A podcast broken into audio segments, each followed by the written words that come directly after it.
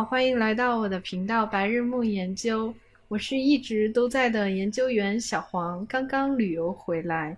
然后今天我们请来了一位新的朋友，让他来自我介绍一下吧。Hello，大家好，我是你们的新朋友小蘑菇。我要采访一下小蘑菇，听说你最近就是已经考研考上了北师大心理学，是真的吗？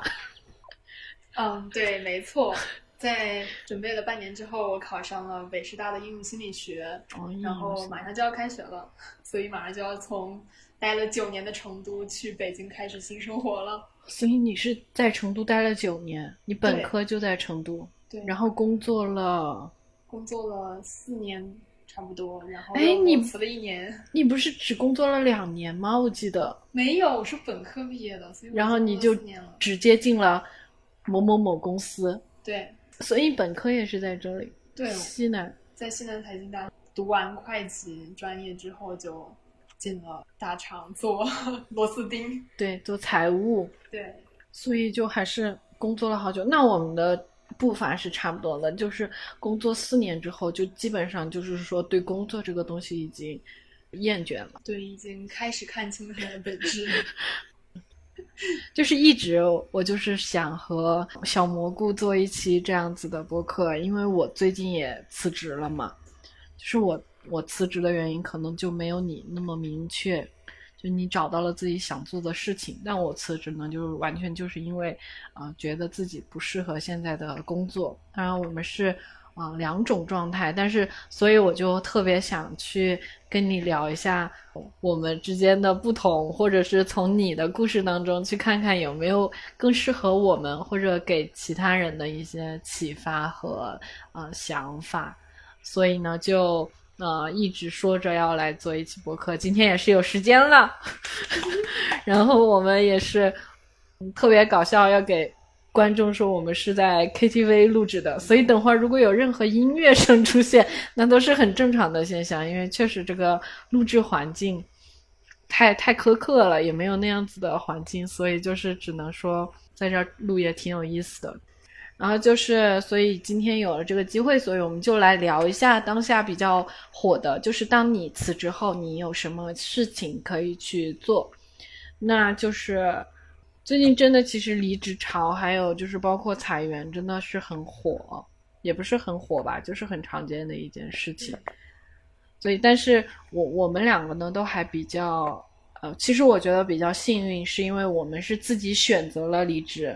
而不是被迫选择离职。这样子呢，我们对自己之后的选择是有一个主动权在的，而不至于说我们其实并没有准备好去离职，呃，被迫接受了一个这样子的一个结果，所以跟很多的。呃，朋友还是不太一样的。虽然每个人离职的原因、离职的方式，嗯、呃，它不一样，但是我们导致了一个相同的结果。去面对这样一件事情的时候，我们有什么样子的呃想法和一个方式？所以是我们今天想想跟大家分享的嘛。嗯，嗯，对，所以特别开心，就是当小蘑菇他已经准备了半年，在最开始的时候，我们都不敢去打扰他，因为辞职之后重新去学校，甚至还要考研这件事情，对于我们每个人来讲都是不可以想象的，就都觉得很难。是不是你考研的时候，我们很多人就是你会发现，其实没有太多人去关心你考的怎么样了，你会觉得没有没有人来就是询问你嘛？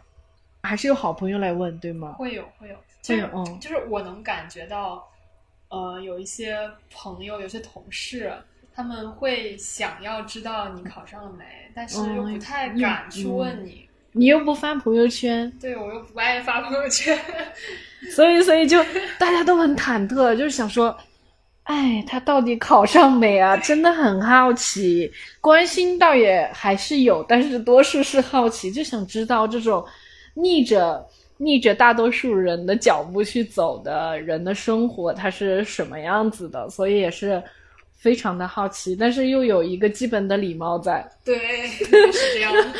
我们都还是忍住了。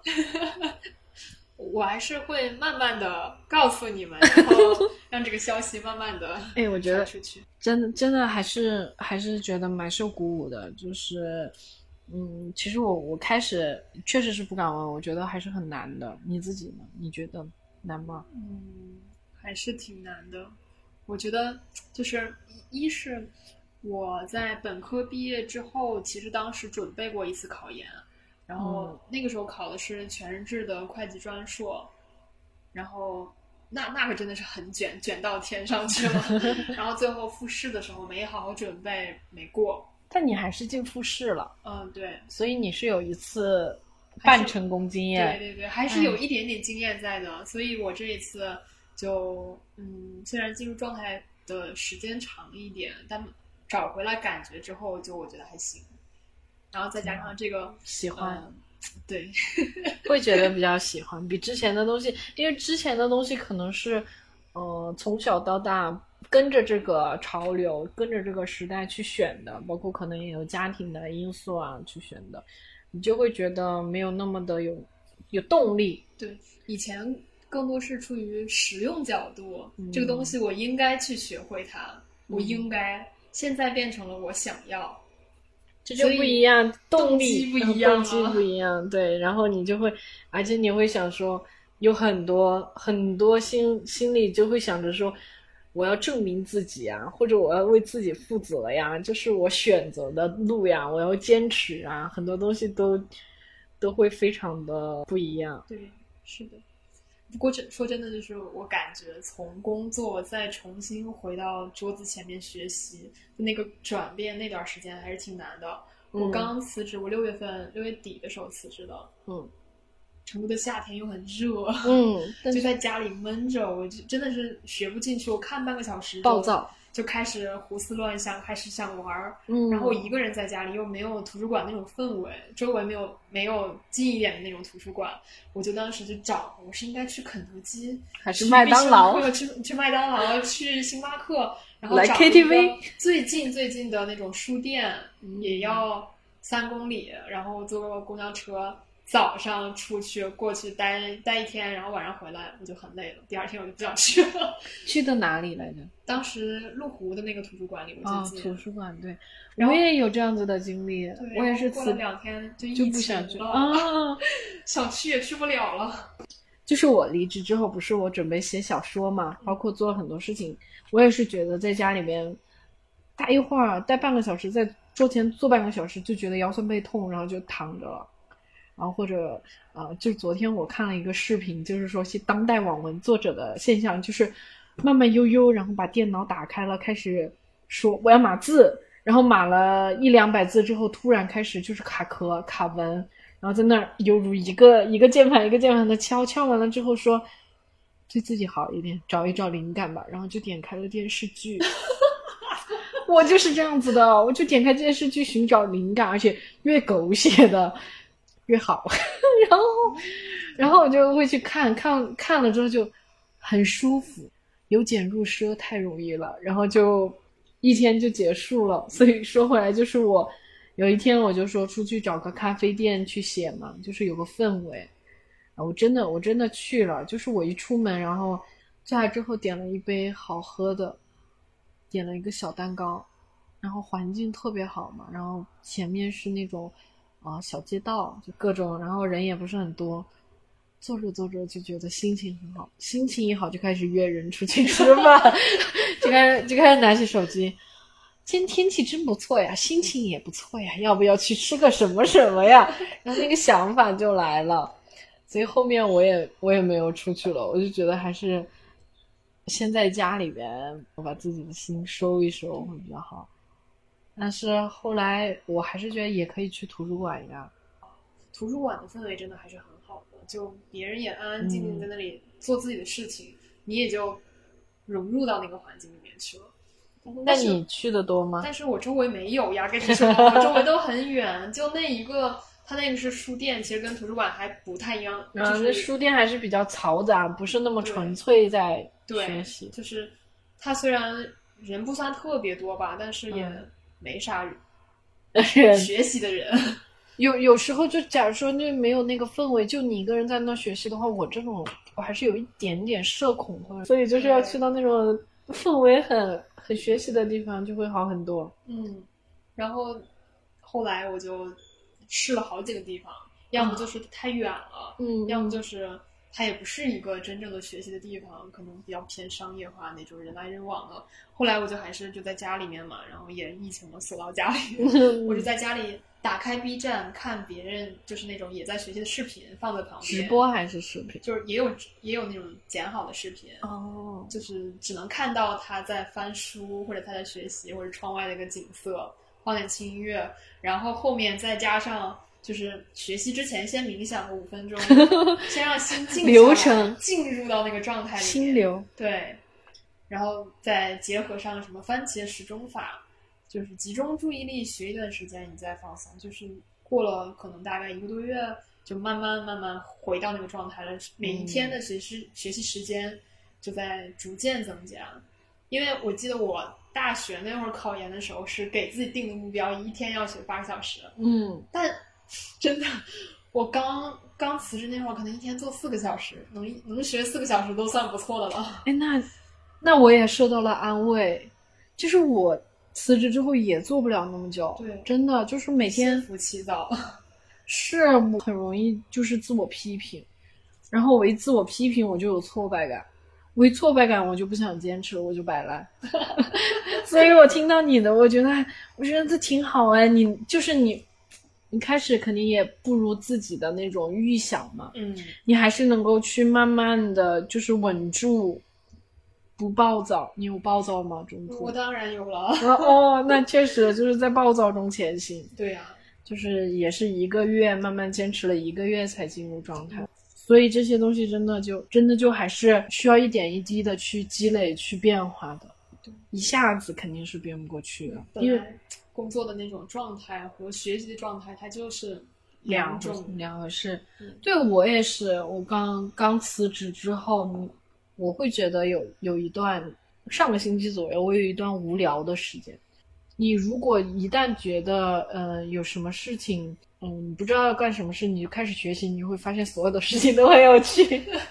对，真的，其实人是没办法完全闲着没事儿干的，嗯，那种空虚的感觉会吞噬掉我。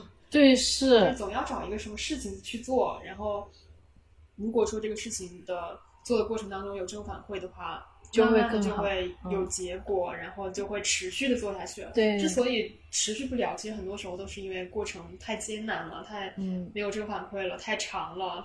对，所以我刚想说，你通过一个月的时间把那个状态找回来，也是很不错。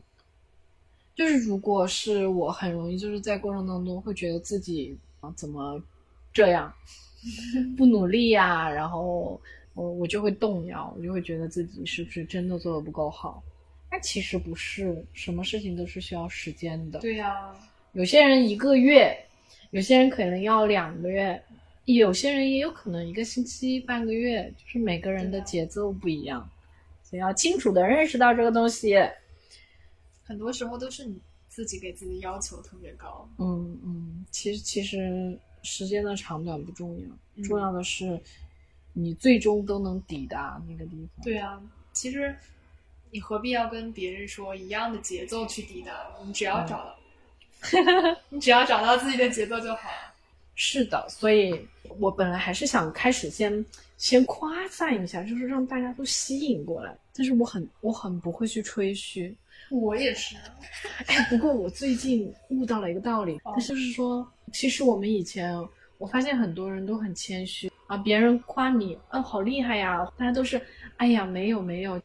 但实际上，我发现那些很厉害的，就是我们传统意义上说很厉害的人啊，他们其实是很会去表现自己和营造自己的形象的。因为我我是有我是有见识过的，嗯就是就其实吧，他成绩也一般，就是在做事儿，你觉得他能力也一般，但是他自我感觉很好呀，他觉得自己其实还是很不错的。嗯然后呢，大家也会慢慢的都觉得他是不错，就慢慢慢慢就觉得他说的是真的，而且他这样说出来自己是优秀的之后，他其实也会，呃，为了说的这个话，他也会去努力或者去靠拢嘛。对对对，然后逐渐对，然后逐渐我嗯发现，就是三四年之后，他跟其他的人就逐渐拉开了差距。就是他真的就是其实大家越来越相信他口中所说的自己，逐渐的会认可会相信，然后我就会发现说，其实我们每个人也可以这样子去做。对啊，这个这有点像有一个心理学实验了，就是说嗯两个资质差不多的两个班级，然后给他们分别做一个智力测试，嗯。然后告诉他们的结果，一个班是你们的 IQ 比较高，嗯然后另一个班告诉他们你们的 I IQ 比较低，然后在过嗯，比如说经过一个学期的学习之后，那个 IQ 比较高，实际上是一样的，IQ 比较高的那个班级的学生就会表现更比那个班要更好一些。哎，所以所以就是自信心真的会，嗯，自信心，还有就是有时候自己你骗一骗自己，真的自己也会被骗到，然后就会越来越自信。所以我开场的时候就想就想炫耀一番，其实真的很不错了，就是。嗯，工作之后，然后又转了专业，然后辞职了，半年就能够考上北师大研究生，真的很厉害。但是我们真的都不好意思去讲这件事情，就很谦虚，我真的很想学，就是他们的这种不露。声、不露声色的就可以表表现自己，很厉害的那种感觉，确实，我也，这就是人设啊。这是我最近录的，真的人设还是很重要的，包括尤其是朋友圈，我觉得就是用来哦人设的一个口。对我以前觉得这有什么用，但是我现在越来越觉得，特别是当我看到那些有给自己树立人设的人他们的样子之后，我觉得是有用的。是有用的。嗯，不像我小时候觉得就是说很虚伪啊，但是我觉得这也是真实的一部分。对，这其实就是人际交往之间你给别人留下的一种印象。嗯嗯，前天不是去参加我们学院的那个，嗯，周年，啊，嗯，我觉得那个好厉害呀！你看，你看，你就会觉得很厉害吧？对，但其实对于我自己来说，其实就是刚好有时间我去参加了一下而已。哦，当我有意识去分享这个东西的时候，因为因为我肯定，我突然意识到一个问题，就是当我们自己去做一些事情的时候，我们可能觉得简单，但其实只是我们对自己的高要求，我们觉得这个东西简单。实际上，我们如果从他人的角度，或者从更宏大的角度来看，其实这件事情它就是蛮不错的一件事情。我们就会觉得说，哎呀，其实也没什么，这其实可能是对自己的一种贬低吧。尤其是外行人，他不了解，嗯，他只知道你呈现出那些信息，嗯然后他会自动补足一些。比如说，嗯我就会觉得，哇，如果说被邀请去参加这样一个庆典，嗯那你一定是优秀校友之类的杰出代表。嗯哇，那你一定很厉害！哇，这个场合哇很高级。对对，但是我们自己会自动的去降低自己的那种期待。我能被邀请，其实肯定还是有一定的原因嘛。但是我们总会想说是刚刚好啦，就是中国人的谦虚的那种。哦已经刻到了你的 DNA 里。对，刻到了，你没有吗？我也有，所所以我我就有意识的去跳出这个思维，所以我就去发朋友圈，其实就是也是有挑战自己的那种，就是我告诉我自己，其实这件事情就如你刚刚所说的一样，我觉得，哎，还是蛮厉害的，就是去参加这样子的周年庆，然后有校长啊，还有英国的校长过来，对啊，本身能去参加，就至少说明呃我人气还可以嘛，老师都还是记得我这个人的。主要是我们还给学院捐了一个礼物，花了钱的。哦然后本来就是我没工作了，我没收入了，我都快哎呀，这咋办呀？但最后还是觉得说挺好的，能够去感谢一下学校嘛，就买了。就反正就大家众筹的嘛，嗯就还好。然后，所以然后去了之后也还是鼓足勇气，还和校长合影了。你有看吗？其中有一个是我们校长。我觉得如果是我以前的话，或者是我在工作中，我是不会去做这种显眼包的。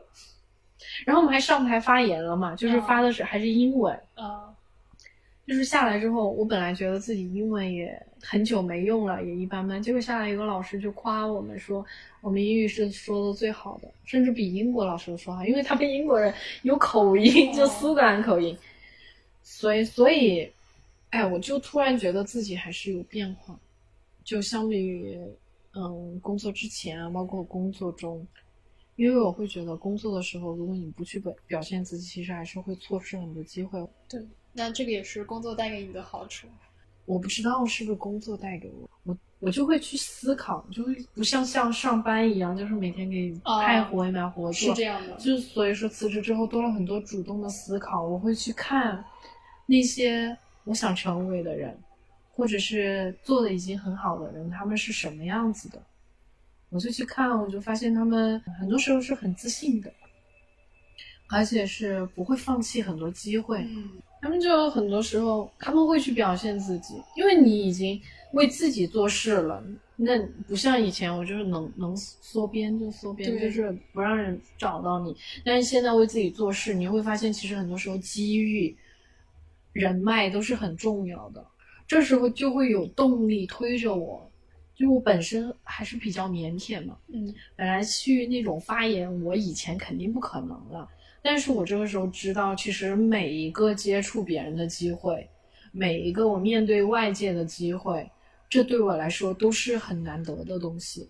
所以我就觉得，哎，既然有这个机会，那我。高低整两去，开玩笑，开玩笑，就是我会觉得说，啊，我要为自己负责，这是一个不错的机会。其实明眼人都知道，在这种重要的场合去表达一些自己的想法，其实是很不错的。嗯，以前为什么不呢？以前就是不好意思，然后再加上没有那么强大的动力。嗯，那现在呢，就就是我说的，辞职之后做自己的事情，真的会让你成长很多，就让你更大胆一些，更勇敢一些。因为你必须要去体验，你要去知道这些是什么东西，你要就是那种广泛的体验。我觉得这里有两个很重要的点，第一是首先你是有时间了，嗯，对，你以前完全没有时间，也没有精力去想想东想西，你每天只想着，嗯，放了下了班之后回家就瘫在那里被动娱乐，嗯，就然后开始第二天就是这样的轮回。我觉得这也是九九六这种工作制本身，其实就是剥夺了我们思考能力。哦，对。然后第二个很重要的点就是，我也发现了，像你说的，当我们是为自己的事业、为自己的在干活的时候，那种动力是源源不断的。嗯。就比如说，我在闲鱼上卖一些自己的二手的东西，嗯，每卖出去一笔，我都特别的高兴。然后，即使是我跟那些嗯，就是来来询问的人去。沟通沟通，然后他可能买或者不买，然后也有一些不是很好沟通的人。但是这个整个过程，从从上架，然后到卖出去，到卖出去发货，这整个过程，不管早晚，我每天早上睁眼第一件事打开闲鱼，我都觉得充满了动力。这个事情是为我自己在做，就像是那种小老板做生意，他为什么说从早忙到晚？和我们这种上班从早忙到晚的感觉完全不一样，因为那个真的奋斗出来的东西是我自己的，对，我在为了自己而奋斗。而且你所经营的一切，它的受益者都是都是自己，它不仅仅是就是钱上面、物质上面的获得，它还获得了很多你对整件事情的了解，你的人脉的扩展，对，然后这种人际交往技能的训练，嗯，其实获得了很多。但是上班，我总觉得好像是。机器对，就是机器，就是被逼着、被推着往前走而已。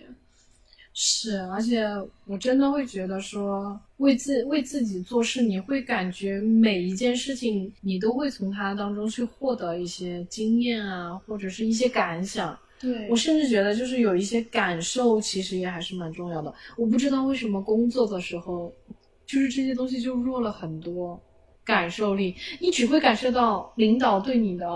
push，然后这个工作完不成的那种所带来的压力，嗯，还有和同事之间摩擦呀、冲突什么的，你会觉得这些充斥了你的大脑和你的生活。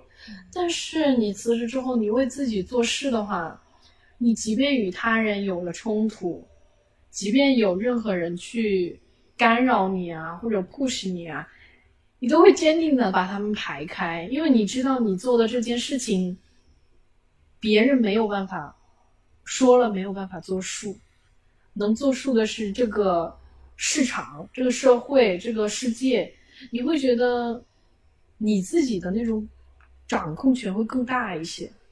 你在公司的话，你肯定领导肯定就能一拳定生死。嗯，还有同事之间他，他会对你最终的结果有很大的影响。对，真的是嗯在这样一个庞大的机器面前，感受到自己的渺小。对，但当你出来之后，你会发现世界是很大的，就是结果它是一件很复杂的事情，它不会因为一个人，或者是几个人，或者是当下的某一些不太顺利的状态而改变的。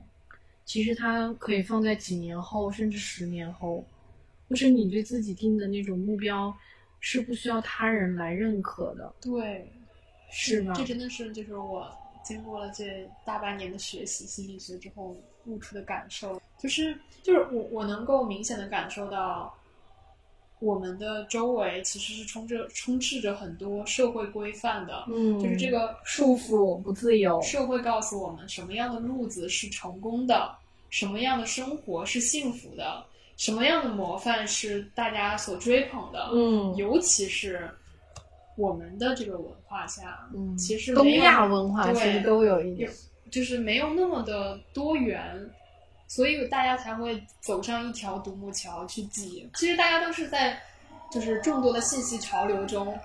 听到听到了别人说哪条路好，那我就往这条路上走。但是这条路真的和你适不适配，其实不一定的。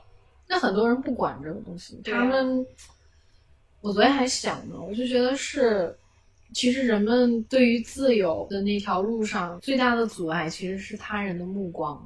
真的，其实我们很多人，我有很多朋友，我都聊了，我就感觉大家都是害怕这个社会异样的眼光啊或者他人的期待呀、其实都不是为自己而活的。当然，我觉得为自己而活很难嘛。但是我真的觉得被挟持到这种地步呢，确实也该感到痛苦了。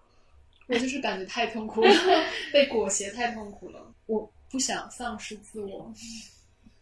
哎，但是但是其实也有人很适应这个节奏，适应这种社会价值的，是有这种人的。嗯所以我们看到的，也许那些很厉害的人，他们能够去从这千千万人当中去闯出来，其实不一定是他们有多么的厉害，也许是他们刚刚好，他们的基因，他们的呃精神，就是跟现代社会的这种价值观完美的契合。对啊，是啊。如果说他非常的适合这个社会规则的话，那他其实是这个社会规则里面的胜利者。对，他是受益者有。哪里不舒服的呢？对，那会有这样子的人吗？当然会有啊，我觉得有，对我觉得应该也也有很多。对呀、适者生存。更何况，其实很多事情也是需要一点运气在的。是，所以我对一些不辞职努力工作的人，我也觉得也挺好的。就是如果你不痛苦、不挣扎，且你需要，我觉得嗯这就是非常好的一一条路。是啊，所以辞职其实还是 对于少我们少数人的一些解决方案。我觉得就是工作就像谈恋爱一样，嗯就不合适不可能。对啊，不可能一上来就找到一个完美搭档。嗯，总有就是这个工作可能它需要的品质是外露的，有些工作它需要的是谨慎的，嗯，它需要的品质不一样，然后你擅长的领域也不一样。你是休息了一年还是半年啊？这我是六月底辞职的嘛，然后现在准备到十二月六个月是准备初试，然后三月中是复试，哦，后面就再后面完了，后面这三个月就是在彻底的纯粹休息。哎，还是可以。所以这三个月，其实我也刚好是休息的这这三个月嘛。嗯所以哦，所以你是一离职，其实你就直接就开始学习了。对，那你中间有从离职到开始学习之间有有间隔多久吗？其实也没有没有，就马上对，因为我是想好了我要考研，才准备然后立。刻离职。你是怎么突然想到要考研呢？我大概是在四月份的时候，嗯那个时候就是工作状态，自己的整个精神状态也不是特别好，嗯然后也压力有点大。那段时间在冥想，然后看一些心理学相关的东西，然后当时碰巧看到了简单心理有一个那种科普性质的咨询师之路，就是那种呃很便宜的五节课，你就去大概看了一下咨询师的培养过程以及工作状态需要的一些品质什么的，大概了解了一下。然后我感觉是我想做的工作，嗯。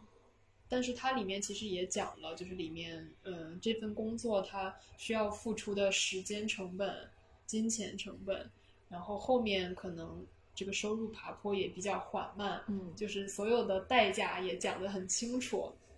做好了一切的心理准备之后，我又报了一个那个就是 C 的课程的一个初阶阶段，什么课程？就是它有一个呃两年的长程培训，嗯然后呢他把这个课的一样。其实就是卖课的，嗯就是这个两年的长程培训呢，他又把其中第一阶段割出来，嗯，单独那你卖免费吗？还是肯定不是免费啊。啊？所以就是他，他怕有的人觉得两年的长城课程他好像要四万多，就比较贵嘛，嗯他就把那个出第一个阶段的割出来，然后单独卖这个第一个阶段的，也便宜一点，三千块钱。然后听完这一阶段，你如果想继续学，那你继续付后面的钱。听完了那个科普的课程之后，嗯，然后就报了那个第一阶段的那个 C 的课程，里面有大概就是五六节课，有发展心理学，有心理咨询的一些理论基础等等这几门课。然后那那个老师真的讲的很好，尤其是那个老师的状态，他讲的内容，然后他的一些对他的一些嗯价值观，真的真的就是对我当时的我来说，像像是黑暗中的一团火一样，一下子点燃了我。就那那段时间呢，好热血呀！那那段时间呢，我就整个人很荡，真的很荡，嗯就是感觉眼里没有光了。嗯，然后听了他们的那个课程之后，就是重新让我拾起了一些希望。真好。所以，所以后面那个那个课程你是看了多久呀？那个课程它好像是嗯一共我记得上到上上五六个月，好像是。哦，那那你是还在公司工作的时候就报的那对个？，四月份的时候报了那个课，然后可能大概听了一两个月的时候，嗯我就想，如果我要走这条路的话，就要读书。对，就是理论上，当然我也可以不辞职，然后嗯学这种机构里面的课程，然后挂靠机构。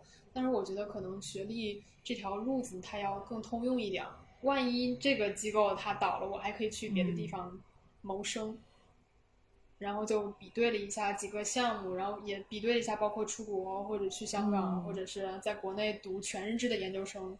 衡量下来，我觉得北师大这个比较适合我。哎国外你你有看什么吗？嗯，因为很多好一点的项目，它都要心理学本科的背对，景。是这样子的。啊，其实我之前也有了解过，就是英国嘛，嗯像爱丁堡大学，他们就有那种，呃，跨专业的，就是嗯你本科不是心理学的话，他们有硕士研究生是针对这种心理学的那个研究方向嘛，嗯，但是这种就是一年制的，对。然嗯后我也是担心，就是本来基就没有基础，是零哦基础学。你是想多学点东西对，我是，想多学点东西，而且就是，嗯，在北师大学习，它有这个师生的资源，可能对未来的就业也会对是好一些。哦，所以你是个基于这个，然后再就是嗯考虑到我是彻底的转到这个行业，还是嗯说想基础用，对，还是说就夯是先我有口饭吃，然后同时嗯走这条路。我目前来说是后者嘛，嗯，明白，所以所以就选择了北师大的这个项目。对，当时其实也你你也是有去了解过，说这个考上的概率会比较大一些。嗯，哎，那他们的比例是多少？我们就是北师大的应用心理学分六个方向，嗯然后我的这个方向咨询方向今年是报录比好像是差不多十二点六比一，还是有点还是很难还。是挺难的，对。哦那你你有同学吗？你像假如说你现在已经进去了嘛，你们会有那种新生群，或者是有有这两天正要开班会呢，哇，有没是不是很有意思？就是又回到学校的那种感觉。对我当时特别期待，就是从工作重返校园、嗯那种重新学习的感觉。但是这些，嗯、你的这些同学的年，他们都是工作了之后再去考的，还是说有有直接本科去考？又问到点儿上了，嗯 就是这个项目我觉得很神奇，就是他从应届生到快退休的年龄的人都有，嗯，他的嗯年龄跨度会比较大。那应届生他们本科也不是心理学的，所以才走这个非全日制嘛。也有，就是各种各样都有。啊、有就是大家都是其实都是多方面考量，然后去选择了这种。对，然后甚至我们我们这一届还有就是推免的，哦，下一届开始就没有了。推免的也是也会来这个项目是吗？但他们嗯都是非全日制吗。对，都是非全日制，只不过北师大的这个是可以选非定向和定向，非定向的话是给你应届生身份的，非定向就是定向的话是是出来之后要去某一个公司，对定定向的话就是你来的时候哪个单位，毕业的时候还是回去，就是相当于单位给就钱。嗯，那资助不一定，那不一定 那要看你单位了。哦，就是没有应届生身份，就是不能参加校园招聘。但是非定向的话，就是可以参加校园招聘。学校说了算，还是项目的原因？项目的原因吧。有一些学校的非全日制就就像是西财的会计专硕 MPACC 的那个非全日制，就只有定向。哦现在大多数非全日制都是只有定向，就是没有应届生身份的。所以这种应届生身份也可以去考公务员是对吗？对，哦，这个这是最重要的。而且昨天刚出了政策，从我们下一届开始，也只有定向。哈，就政策真的说变就变，所以我当时就是好幸运立断呀！我就知道，就是考研政策，我当年考研的时候嗯也是，当时是有个什么政策变化来着，哦竞争也会越来越激烈，然后你也不知道哪一天政策就可能变了，风险还是有点大。我就想着，那就尽早去学。那这个能读博吗？也可以，真的每一个东西都有好多门道啊，就是你去了解之后，你会发现，其实真的还是很多的东西可以去学的。哦，对，所以所以你最开始有想转心理学，是因为你去做了咨询吗？还是说其实你一直都有这样子的想法？我高考完就想转心理学，哦，所以其实还是很久之前就有这个想法。但是十年前这个那个时候行业这个行业本身，这个行业现在发展的都不是很不是成熟很好嗯更何况十年前，而且是在我们那种小小小城市，父母长辈对这个也不了解，只会觉得说这个专业学出来就业会很差，然后收入也不高，也不稳定。然后学这个就感觉就是之前嘛，大家都其实都很想让人学实业，你知道吗？就是就是有具体的东西，嗯或者是社会上我们能看到的，就是让人比较安心嘛。心理学这种确实有点儿就有点玄幻。啊，对，有点玄乎了，就是也不确定是什么，所以一般都还是，除非家长了解的，或者是家里还是比较有支持的，一般都还是不会选这，个我觉得这个和就是我们国家发展的阶段也有关系，因为在物质文化需求对日益提高的今天，快速发展阶段，确实需要一些技技术嗯，去对奠定你的物质基础，然后这个东西上来之后，你才能有一些时间和精力分配给人文关怀。是，所以就你还是在存够了足够的钱之后，再去重新拾起这个兴趣。对嗯学了心理咨询之后，就是我有一个，就是有一个和以前不一样的想法。想法，就是以前我以为学心理咨询、做心理咨询师就是一个助人的职业，嗯。我要帮助别人，但其实解决问题。但其实是，但其实心理咨询师第一句话要告诉你放下助人的情节，哦其实你帮不了别人。嗯，其实就是你说的那句话，你是改变不了别人的。对啊，感他的问题，即使我我有技术，我学过理论，我是学院派的还是什么江湖派的，嗯。我都改变不了你。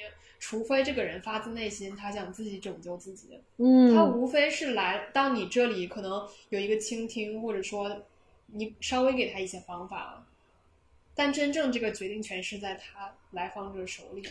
对，就是这样子的。我记得印象很深刻，当时我给秦老师描述完我大概一个状况，秦老师说了一句话，说：“但是听上去你好像并不想改。”我当时一下就被击中了，好尖锐呀、我好痛苦啊！我怎么会不想改呢？我后来想了很久，我觉得可能就是，不管你是出于习惯也好，你可能有一些恐惧、害怕丢失的东西，所以你想保持原状，但是你又很痛苦，但是你又不想改。对，这就是很很，我刚刚说了一句话，就是就是当下的痛苦是确定的，而那个未来是不确定的，所以大多数人都会选择沉浸在当下确定的痛苦当中。对，因为即便痛苦，它也是确定的，定的因为人先呃对先天对不确定，他真的很恐惧。所以其实不是说大家能忍受这个东西或者怎么样，其实大家都是选择了确定的痛苦。是的，那我们还没有，青老师还没有那么尖锐的说过我什么，哎，我每次我好像感觉我跟青老师说什么东西哈，他既不跟你分析原因，也不告诉你该怎么做，他只会说正常，你这样是很正常的，就是这样子的。我觉得你这样很好，你就算很焦虑，我也觉得你焦虑的很好。慢慢慢慢的，我再也不会去批判自己的焦虑，对，就会觉得这个好像嗯，确实也没那么大问题对，也就感觉自己焦虑，说明自己是个人。啊。你你慢慢慢慢的，你你那个思维好像真的就会发生改变。像现在我，就是前所未有的对自己有这么喜欢。我觉得青老师这这一招就很像，就是罗杰斯讲的嗯三个重要条件之一——无条件接纳。嗯，就是父母在培养孩子的时候，经常是有表达出一嗯种要求你做好了这件事情，那我会爱你，我会奖励你；你做不好这件事情的时候，我就会批评你，我就没对你没那么多好脸色。其实这个就是操作性条件反射，就是很像训狗，对呀，通过奖励来强化你这个动作，通过惩罚来减少你这个动作。嗯，然后久而久之，我们会觉得啊，我只要努力了才能，我只有变得很优秀了才会值得嗯被人爱，那我就会很害怕犯错。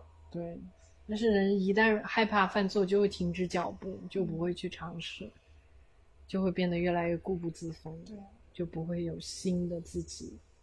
对啊，我我我也我也觉得，包括工作其实不也是这样子吗？社会工作队员的规训都是这样子。但是我哎，真的，我有时候就还是不一样，我不在乎别人对我的表扬和对我对我的批评。别人对我批评，我下意识的反应就是，如果我能够笑对这个批评，那就说明我很厉害。嗯，如果别人对我表扬，我就说，如果我能平常心对待这个表扬，那就那才是我的厉害之处。我不会说别人表扬我我就厉害，别人批评我我就不厉害。我可能就面对别人批评，我们应该怎么样去做？如果错了，那就改，嗯，改一改，对呀、但也不要过度自责。如果没做错，那别人批评也不需要去埋怨别人，非要去证明自己什么。因为每个人的眼界都是不一样的，每个人的出发点也不一样，不必为了别人的那些从自己角度出发去说的话而去让你 感到那么的就是啊，受影响。就是每个人都很片面的，即便他是一个很权威的人，他也依旧逃不脱人的那种片面性。而且我发现就是这种现象在成绩比较好的孩子嗯身，上好学生心态，越明显。他为什么玻璃心？其实就是他长此以往更受这个奖励机制的影响影，响。哎，他在他在这个机制下生活了太久了，对啊而且，然后我之前跟我好朋友说，他成绩也是特别好，我就说，嗯，你就是因为我说就是做的太好了，所以你一旦不这样做，其实你的那个沉没成本是比其他人要多很多的。所以，所以，而且我现在我其实也没有完全的逃脱那种，嗯，就是那种奖励机制。这样。其实我学心理学第一个目的其实是想先帮助我自己，这能帮有帮有帮助吗？还是有很多帮助啊。挺好，就包括我现在对对这种对自己的这种放开，挺好。我想要更自洽。对，我我就想做自己，我也没什么太大的雄心壮志。我觉得那些雄心壮志都是 gift。是的，我还是一个挺相信努力的人。对虽然我知道在成年人的 世界里面，努力并不是百分之百获得回报。，对，但是我认为努力是这样子的，它能够让你到达啊、半山腰，但是这个半山腰其实就已经是很多东西都已经有了，就是生存啊这些其实都已经够了，是很不错的一个状态。但但是再往上，可能到达山顶那些需要一些机遇和什么运气啊。但是其实我们到达半山腰，其实就已经是我觉得最，其实已经是很完满的一个状态了。我不去奢求，但是但是如果有的话，那当然也是非常好的呀。我不会去拒绝，但是我我们的目标首先就没有定的太高，所以我就觉得知就是知足常乐，还就是我觉得你就是特别好的一点，就是你是其实是知道非常清楚的明白自己想要的是什么，我没有啊，就是至少有个方向，嗯你喜欢什么，我喜欢玩儿，你大概想要达到，比如说你是知足常乐，还是你有无限的欲望，大概是有一个知道自己是往这条路走，而不是往往另一反方向。对，很多人他根本也不知道自己想要什么。嗯，就是啊对呀、很多人都不兴趣可知道，能也没有也没有，对。其实我到底是要买一百万的房子，还是要买五百万的房子？他想了想，可能是 按照这个社社就是社会规范来决定的话，那肯定五百万更好。但如果对嗯他自己来说，你真的是想要知足常乐，还是想要拼死拼活的去为了某一种东西而奋斗？他们不知道的。哎，其实我也还是有野心的，但是我认为知足常乐的人才有可能走到山顶。如果说你特别的想要人人的欲望是无止境的嘛，如果你每天就想着要无穷无尽的东西，那么其实你很难去走远，嗯，因为你的心态很患得患失。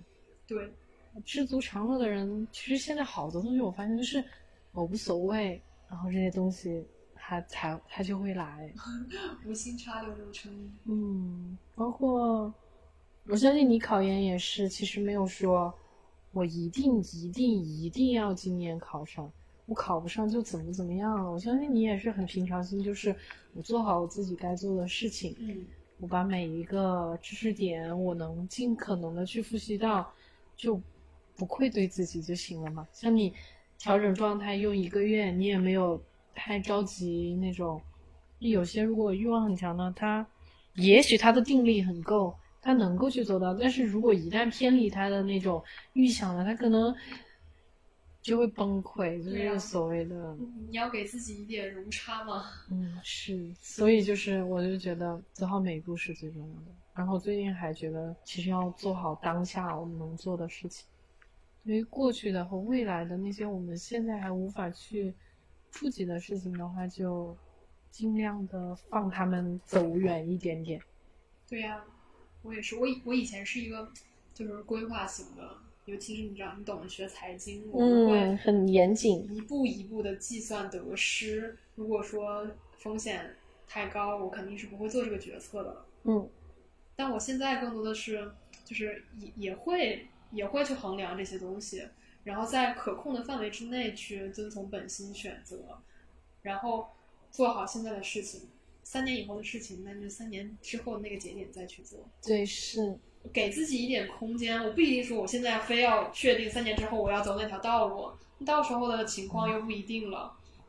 对，拥抱这种不不确定性，对我觉得是真的快乐的秘诀就是拥抱不确定。而且在这个路上就会有意想不到的事情发生，其实反而很快乐。就比如说像我租房子这个事情，就是啊很意想不到的。我的好朋友要从北京去上海了，然后正好正正好好这个时间，正正好好我就可以住，啊我就觉得哇了，真是上天在照顾我，就会觉得很开心。对你这样你，你每获得一样东西，你就会觉得，哇，是意外之得，是很惊喜的事情，因为你的期望很低嘛。对，而如果是那种就是觉得凡事都要好好的按照自己计划进行，每一件事情不如他的愿，他就会觉得说这是一件让人不开心的事情。